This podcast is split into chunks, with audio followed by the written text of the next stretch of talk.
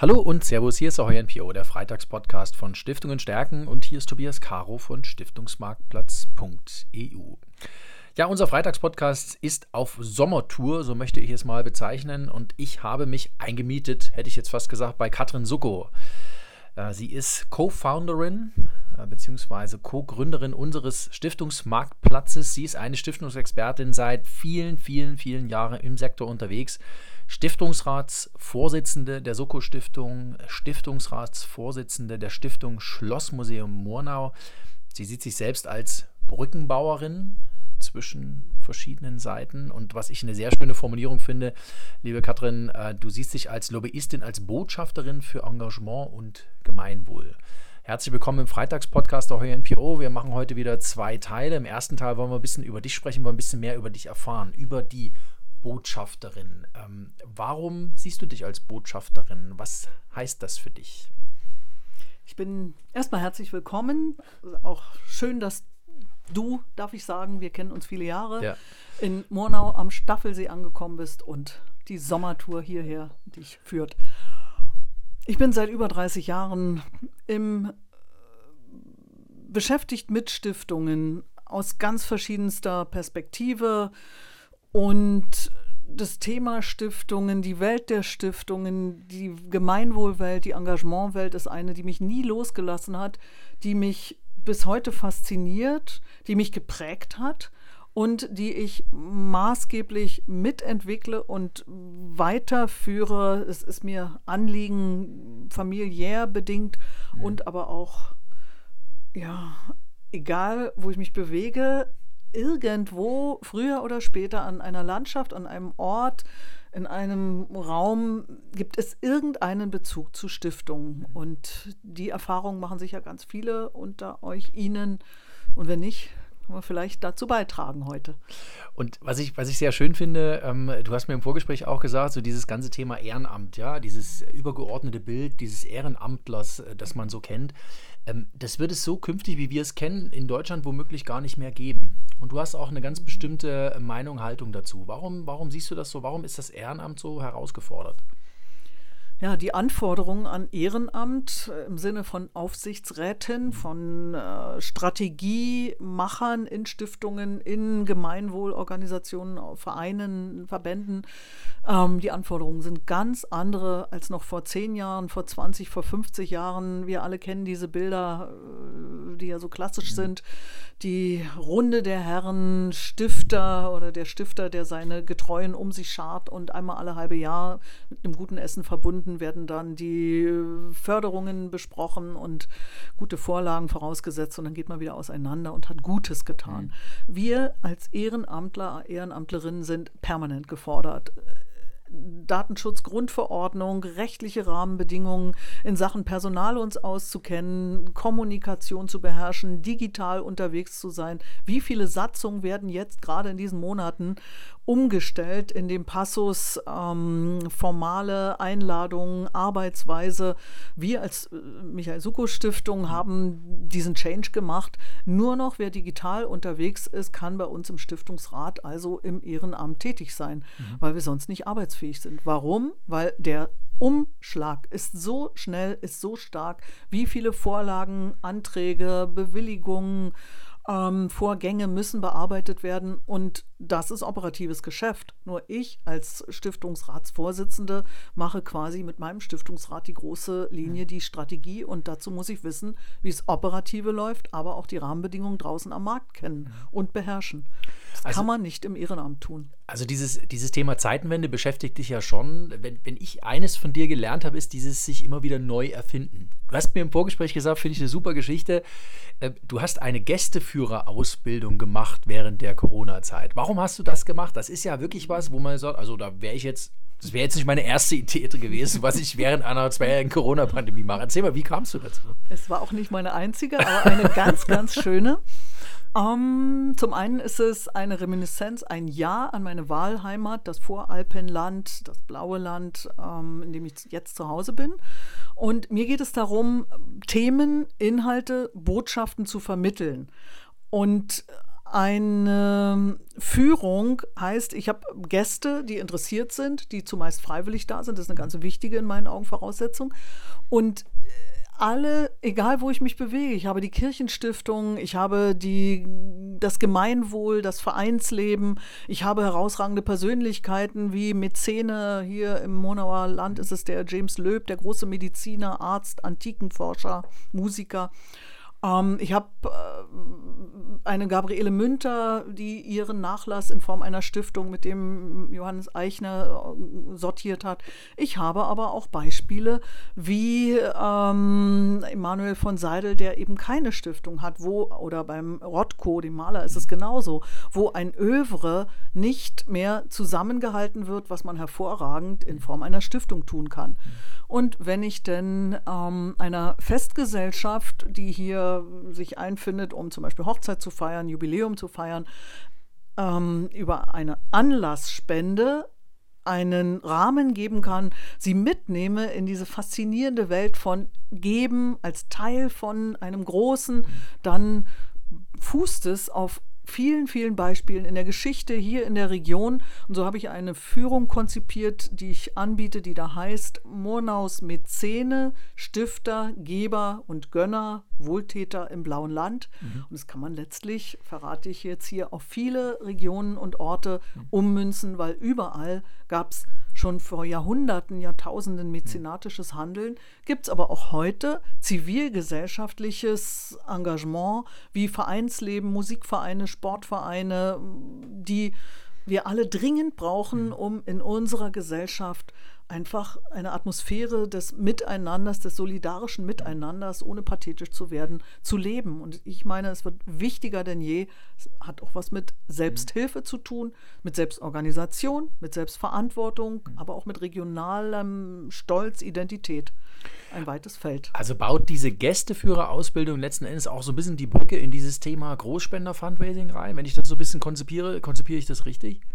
Ganz sicher, weil wenn ich mit ähm, Unternehmen, also mit Gruppen von Unternehmern, äh, Mitarbeitern von Unternehmen äh, in diesem großen, das ist ja das größte Moorgebiet Mitteleuropas mit 30 Quadratkilometern, in diesem großen Monauer Moos stehe, weil hoffentlich demnächst bald Welterbe, dann ist das ein Moment, an dem Menschen zuhören, in Stille dastehen, ehrfürchtig, ich will auch sagen demütig zum, mhm. zum Weilen und man nachdenkt über das, was hätte sein können mit, in so einer Landschaft, warum es so wichtig ist, auch für andere zu denken, größer zu denken, in anderen Zeiträumen, Dimensionen zu denken, ähm, im Buddenbrockschen Sinne eine Perle in der Perlenkette zu mhm. sein, in dieser einen Generation, in der ich so oder so meine Entscheidungen fällen kann. Mhm. Und so manches Gespräch rund um Stiften, um Spenden, um Zustiften, ähm, ist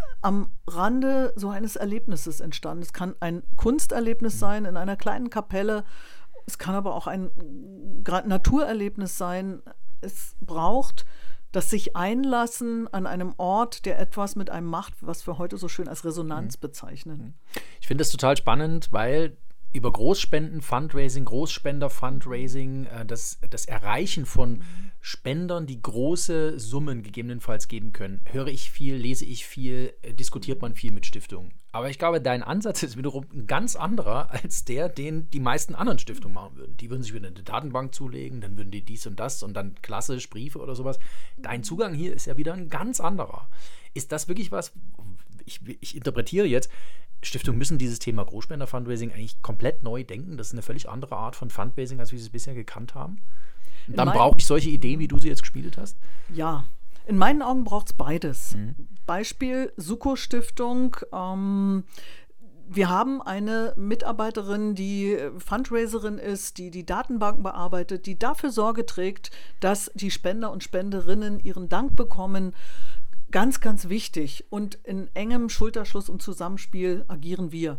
Nur ich als, ich sag mal, die Tochter des Stifters, als jemand, die ähm, eine Freude daran hat, mit Persönlichkeiten, die nicht unbedingt, ähm, soll ich sagen, Mainstream sind, die nicht glatt sind, die ihren Weg gehen, die ihre Vision verwirklichen, die ähm, ein eigenes Leben leben, ganz mutig manchmal auch. Das hat mich immer fasziniert, was habe ich auch so sehr gerne in den Jahren. Ich erinnere mich an meine Tätigkeit als Direktorin und Prokuristin in den beiden Privatbanken, für die ich tätig war. Ähm, das hat mir viel Freude gemacht. Und ich glaube, es braucht Persönlichkeiten, charismatische Persönlichkeiten, an denen man sich auch durchaus reiben kann, äh, von denen man lernen kann, mit denen man ins Gespräch kommen kann, diskutieren kann von denen zu lernen, sich faszinieren zu lassen. Und es gab viele Jahre, da haben mich Kollegen, Freunde immer wieder gefragt, woraus ziehst du eigentlich deine Kraft mhm. in all dem, was an privaten Herausforderungen, Kinder, Familie, ähm, dem, was so jeden von uns jeden Tag umtreibt, ähm, steht. Und was ist es? Es sind die Geschichten von Persönlichkeiten. Wenn ich an eine Anne-Marie Dose denke, als Gründerin äh, der Tafelbewegung oder auch eine Frau Ibach, Ibach-Flügel, die mhm. Ibach-Denkmalstiftung, um nur zwei Frauen zu nennen. Jeden Tag begegnen mir wieder Frauen, Menschen, auch Männer. Es ist kein Frauenthema. Mhm. Frauen, äh, weibliche Philanthropie funktioniert anders. Ähm, Wir Männer können auch hier und da anders sein. das Weibliche in den Männern, ganz genau. Ähm, das, sind, das sind einfach Geschichten, ich glaube, die brauchen wir viel, viel mehr. Mhm. Kauzige Persönlichkeiten, Menschen, die was bewegen, die Mut haben, äh, sich nicht eingruppieren zu lassen und aufstehen. Mhm. Und etwas der Nachwelt hinterlassen.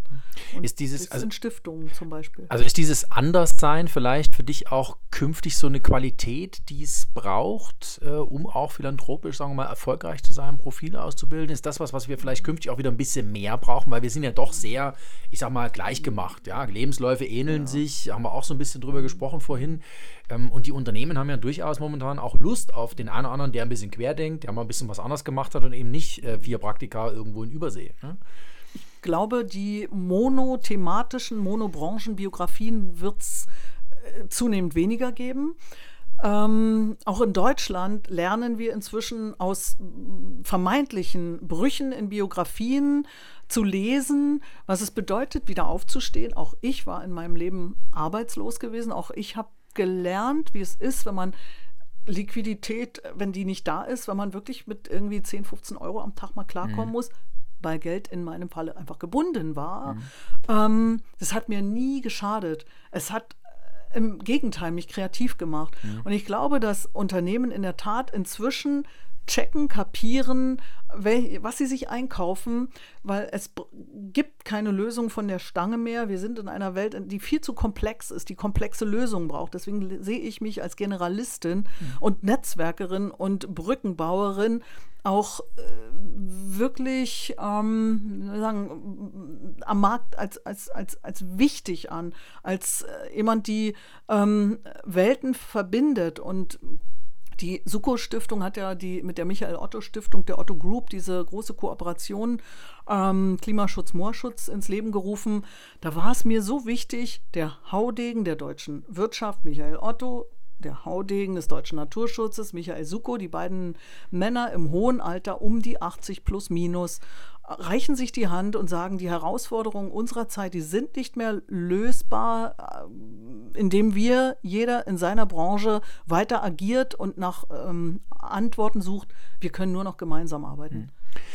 Vielleicht noch eine Frage für Teil 1, weil es mich interessiert. Du hast jetzt äh, sehr schön erzählt, wie, wie lange du im Sektor unterwegs bist. Äh, und ich glaube, dass wir gerade in so einer Zeit sind, in der sich der Stiftungssektor auch ein Stückchen weit neu erfinden muss. Also ich sage gar nicht mehr kann oder sollte, sondern er muss das tatsächlich. Siehst du das ähnlich? Erstens. Zweitens, ähm, was sind so für dich die Themen, die eine Stiftung künftig einfach so auf dem Schirm haben sollte? Also wir natürlich ähm, Veränderung, Change, Challenge, wie wir es ändern, äh, benennen wollen, steht an, ob wir wollen oder nicht. Entweder bewusst oder unbewusst. Mhm. Bewusst findet statt wir tun gut daran, wenn wir bewusst reflektieren und entsprechend gestalten.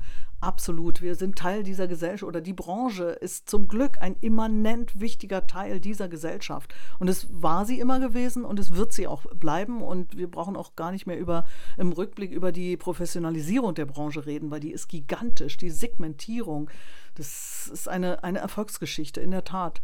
Ähm, die Branche wird sich ändern wir, Digitalisierung ist ein Beispiel, ein, ein, ein Tool, ein Weg, wo wir gesehen haben, was alles möglich ist. Auch für mich persönlich bin ich diesen Weg gegangen, ganz wunderbar.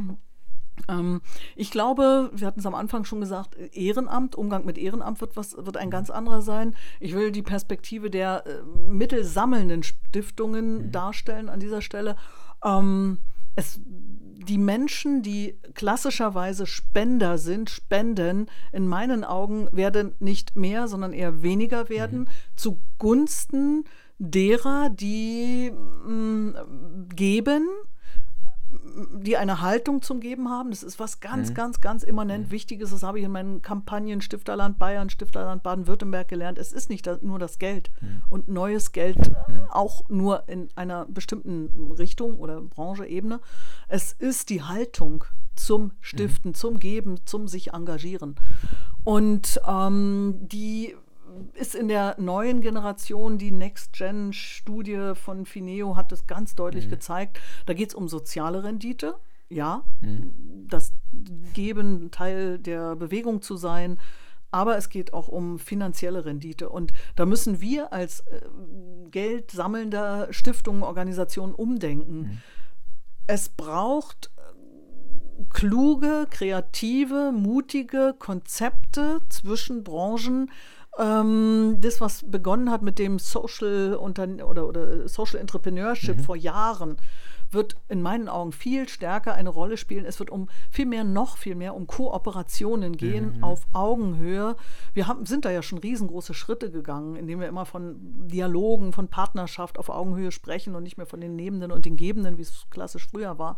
Da wird sich viel tun und das heißt für mich auch im praktischen Stiftungs- und auch Beratungsalltag, ähm, kreative Konzepte mit Partnern zu entwickeln, um Gestaltungsmöglichkeiten zu nutzen, etwas auf die Beine zu stellen, was modellhaft ist. Und dann kommt der zweite Schritt, nämlich die Schritt, dieses in die Welt zu tragen und zu kommunizieren. Und dafür gibt es Plattformen wie zum Beispiel auch diese.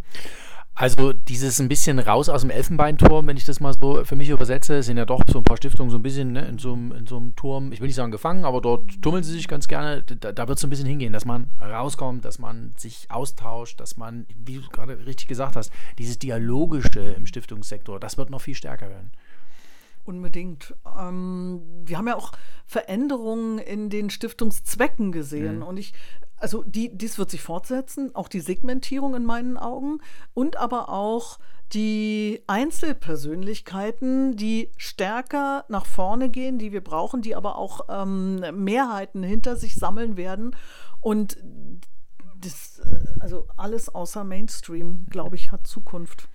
Alles außer Mainstream hat Zukunft, sagt Katrin Sucko. Ähm, liebe Katrin, vielen, vielen Dank für Teil 1 unseres Freitagspodcasts Ahoy MPO. Äh, auf Sommertour. Toll, dass du dir Zeit genommen hast. Wir sprechen uns gleich weiter in Teil 2. Danke, ich freue mich auf Teil 2. ich mich auch und liebe Zuhörerinnen und Zuhörer, natürlich der Hinweis an der Stelle. Jeden Freitag gibt es einen neuen Freitagspodcast hier auf www.stiftungenstärken.de.